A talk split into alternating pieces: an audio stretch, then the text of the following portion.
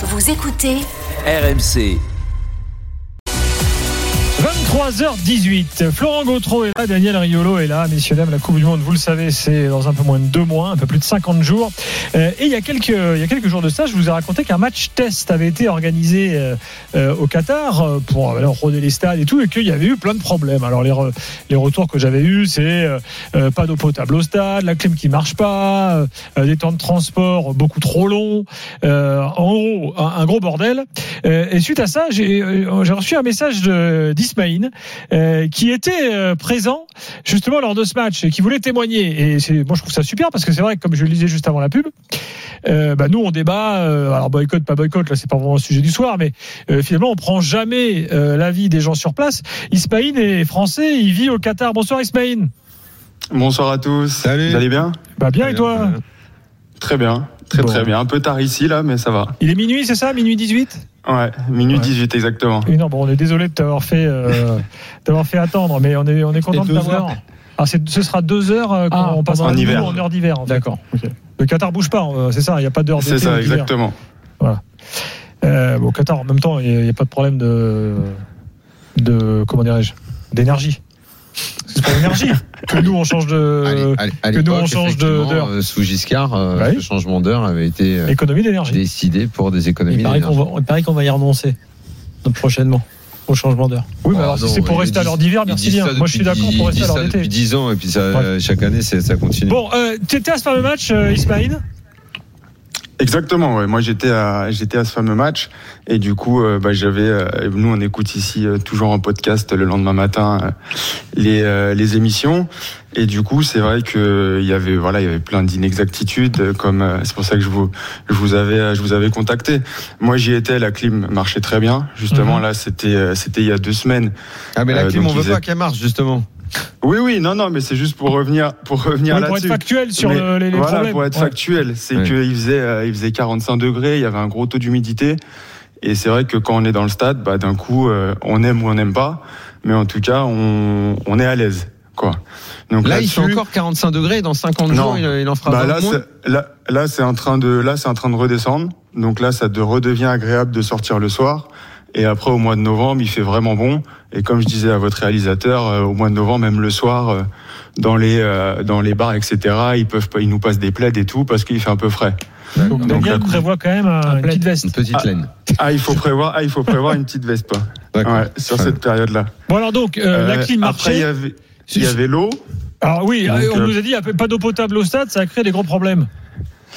Enfin, les gros problèmes. Après, moi, je, enfin, pour être pour être honnête, je les ai pas vus. Après, l'eau, c'est euh, l'eau ici, euh, c'est euh, déjà il y en a très peu qui déjà la boit euh, même euh, dans On- les on dans les appartements ou dans les maisons. Voilà, on boit déjà très peu l'eau du robinet, donc c'est vrai qu'on est euh, on est habitué à ça. L'eau est vraiment. Moi, je voilà, j'ai la chance d'aller euh, dans pas mal de stades et euh, l'eau coûte vraiment pas cher. Donc c'est voilà pour un stade, l'eau était à 1,50€. Donc moi, j'ai l'habitude d'aller acheter l'eau, etc. Donc en fait, ça me semble pas être un problème. Je suis parti à, à l'Euro féminin cet été. Mm. Pareil dans les stades anglais, j'arrivais pas à aller chercher de l'eau. Enfin, jamais j'aurais été boire de l'eau dans les toilettes. Et l'eau, elle était à 8-9 euros. Ah et oui. il y avait la queue et c'était compliqué. Ici, ça coûte 1,50€. Les stades sont énormes, donc il y a beaucoup d'accès. Donc en fait, ça me semblait pas être un problème. Et pourtant, on peut pointer plein de défauts d'organisation. C'est vrai que l'eau potable, tu vas rarement boire l'eau du robinet au goulot ouais, euh, bah ouais. dans un Tu vas, stade. tu vas au chiottes au stade et tu fais la tête au robinet pour boire l'eau. J'ai jamais vu personne faire ça. Bah oui. Donc c'est vrai que c'est vrai que pour moi c'était pas un souci. Le Et, alors, vrai et- l'autre point noir, c'était les transports aller-retour. Voilà, le vrai, le vrai souci, il est là, c'est qu'il y a le métro qui est très accessible, mais par contre, sur ce stade-là, qui est le stade de la finale de la Coupe du Monde, le métro dépose assez loin. Et eux avaient la bonne idée en plus euh, de euh, pas ouvrir, c'est-à-dire tout autour de stade, mais de rassembler les, les- tous les fans à un seul endroit précis, ce qui faisait beaucoup de monde et beaucoup de queue. Et après, quand tout le monde avait passé ce truc d'étranglement, là, ils laissaient les fans partir aux portes.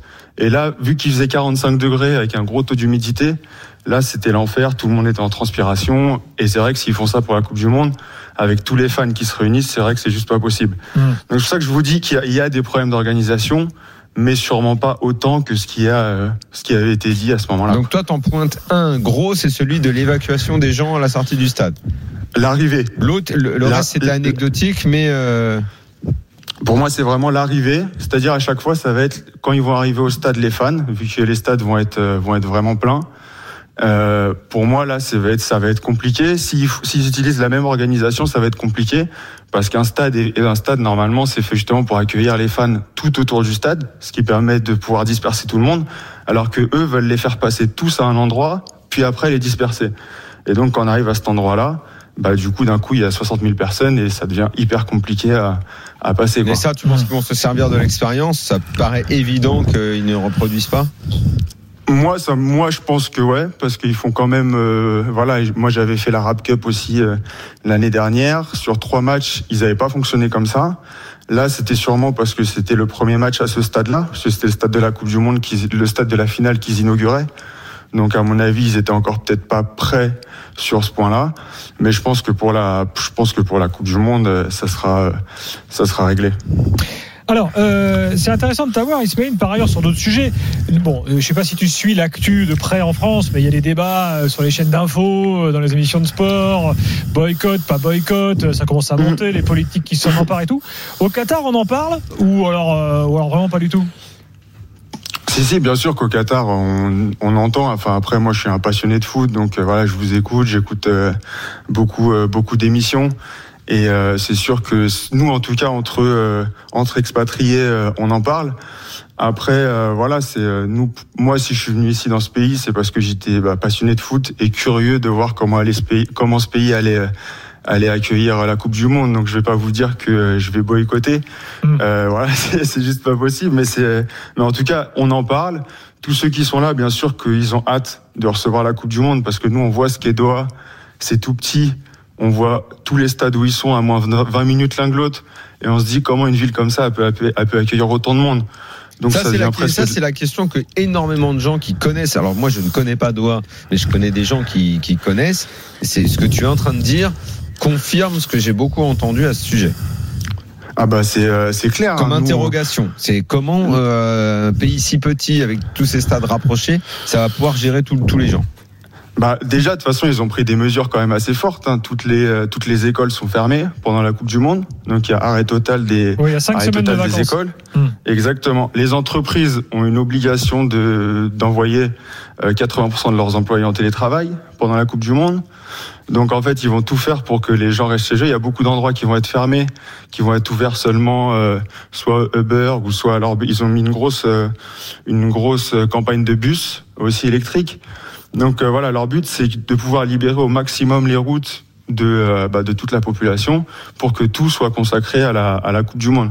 Mais euh, ce qui est sûr, c'est que c'est une ville qui de base n'est pas faite pour recevoir un million, un million cinq de personnes mmh. sur un mois. Et après, nous, c'est ça, c'est la curiosité qu'on va avoir. Parce que nous, voilà, on sort, il n'y a pas non plus un milliard d'endroits pour sortir. On se dit comment ils vont faire pour pouvoir gérer tout ça, pour gérer la population étrangère qui est pas habituée à cette culture. Enfin voilà, c'est vraiment euh, la grosse curiosité euh, bah, qu'on attend tous. Quoi. Ouais, alors on rappelle qu'il y aura des zones un peu euh, réservées pour la consommation d'alcool, mais qu'il y aura une consommation d'alcool possible. Au départ, il y avait débat là-dessus. Alors il y a aussi la fameuse histoire de quitter le territoire 48 heures après le dernier ticket match que tu as. Alors ça, apparemment, voilà. ils, ils, sont revenus aussi là-dessus, les Qataris. Hein. C'est-à-dire que le, Exactement, ouais, je voulais revenir là-dessus. Ouais, je voulais revenir là-dessus parce que ce soir-là, c'était Kevin Diaz, je crois, qu'il l'avait euh, voilà qu'il l'avait sorti. Bah nous on a lu ça en France hein, donc euh, voilà tu Ouais non ça a été euh, ça a été euh, voilà ça a été démenti maintenant il y a un petit moment. En gros ceux qui vont avoir cette fameuse Aya card donc c'est le seul visa qui permet de rentrer au Qatar pendant la Coupe du monde, ils peuvent rester jusqu'au 23 janvier. Donc voilà, c'est si vous êtes éliminé, vous pouvez rester au Qatar. si votre équipe est éliminée, vous pouvez rester au Qatar. Vous pouvez visiter, regarder d'autres équipes jusqu'au 23 janvier. En gros, ce visa est valide. Bon. Euh, le, le, la problématique des, des, travailleurs euh, sur les stades, je sais pas, toi tu les croises, tu les vois, tu as un avis euh... Oui, oui, bah, de toute façon, c'est oui, oui, nous on les, nous on les voit parce que le pays il est, il est en, il est en totale trans, enfin la ville est en totale transformation, hein, donc euh, donc c'est sûr qu'on, c'est sûr qu'on les voit. Nous, on, voilà, on vient d'un pays où c'est euh, où c'est c'est vraiment c'est vraiment différent et c'est vrai que c'est la partie du Qatar qu'on qu'on n'aime pas voir mais comme quand je voyage dans d'autres pays et je vois d'autres choses que j'aime pas voir Hum. Mais euh, voilà, après malheureusement, c'est c'est des combats qui, qui me dépassent et euh, et, euh, et, donc on essaye de faire du mieux à, notre petite échelle, quoi. Bon, Ismaël, on reste en contact hein, parce que quand on sera sur place, si tu veux passer nous voir, déjà, tu seras bienvenu. Avec plaisir. on aura un studio où tous les soirs l'after sera réalisé, donc avec le décalage horaire sur place à minuit, 22h en France. pour se déplacer dans certaines zones de la ville. Ah, il y a des quoi? Des, des, euh, des, par exemple, est-ce que nous on aura un pass pour aller que au stade et il y a des endroits où on pourra pas aller ou euh, où on pourra aller euh, se ah déplacer totalement librement partout? Ah non non, c'est la ville, elle est, elle est totalement, elle est totalement ouverte et justement leur intérêt c'est que tout le monde découvre les différents quartiers parce que pour eux c'est un, c'est une, enfin voilà, c'est une grosse loupe sur tout ce qu'ils peuvent ouvrir. tout ce qu'ils peuvent offrir de manière le matin, touristique. on pourra aller se balader, je pourrais aller faire mon tennis. Exactement, je te montrerai les, les beaux terrains qu'il y a. Pour jouer, hein. bah, y a pas de, tu peux louer tes terrains, tu sais, il y a des, y a des terrains extérieurs qui sont top, il fera très bon à ce moment-là, même à 10 heures du matin, je vous entendais tout à l'heure, mais en novembre. Bah, alors je pense, Semaine, que tu auras le droit au grand classique euh, Roten Riolo sur un cours. avec plaisir. et je peux t'assurer que ça vaut le spectacle. Hein.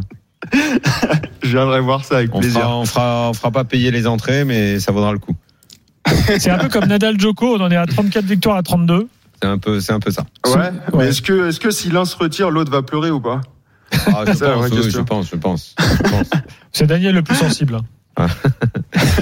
Merci Ismaïl en tout cas pour ce témoignage et on reste en contact. Puis si tu si as des infos à nous faire parvenir, hein, tu, sais comment faire. Ça marche. Il n'y a pas de problème. Salut, bonne soirée. Bonne soirée à tous. Euh, allez, dans un instant, on revient euh, avec euh, les tribunes. Et oui, les tribunes parce que il y a des supporters parisiens du virage Boulogne qui veulent relancer ce fameux virage, virage sulfureux à l'époque. et alors, dans quelles conditions Pourquoi Quelles sont leurs revendications Quelle est leur démarche On va tout savoir dans quelques instants. Et en plus, ça nous permet d'ouvrir un peu le débat sur, euh, bah, l'ambiance de nos tribunes, sur ce qu'on veut finalement dans nos stades euh, aujourd'hui. On se retrouve tout de suite dans l'after.